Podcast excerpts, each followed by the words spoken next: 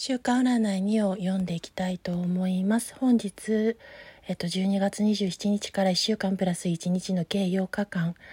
えっと、元旦を過ぎた3日までのエンタメ運勢ジェネラルリーディングとなっております。それでは読んでいきたいと思います。ワンドのエースが出ております。ご自身の情熱によって、一からの前向きなスタートがある時です。その渦中の中ではチャンスの到来によってチャンスを瞬時につかむような好機も伴わせており、ストレングスが出ていることから、この獅子に丸腰で対等している女性は無限大の可能性を秘めていますが、敵をも味方に引き込む巻き入れることで、その難関障壁打破突破が叶う時でもあります。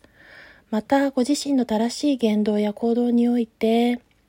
その先を見据えた発言や行動が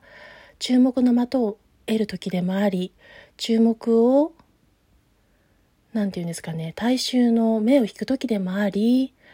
その中ではその過程ではご自身がコツコツと地道に愚直に物事にひたむきに取り組むことによって個人努力の継続によって成功勝利物質面の保有安定獲得をつかめる時でもあります。未来にはソードのエースですからきらめきやきらめき、直感インスピレーションを得て、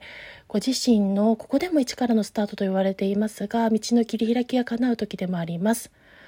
そこでは穏やかな平常心で調和調節が図れるとも出ておりますし、必要な痛み、悲しみ、苦しみといった終わりを受け入れ、受け取ることによって新たな始まりのステップ、段階スタートを切れる夜明けが訪れてくるというソードの10も出ております。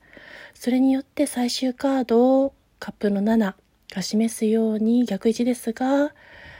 えっと、戸惑っていた、困惑していた選択肢、目標や理想が多い状態から、一本にその選択肢が定まっていくというところも出てまいりました。それでは、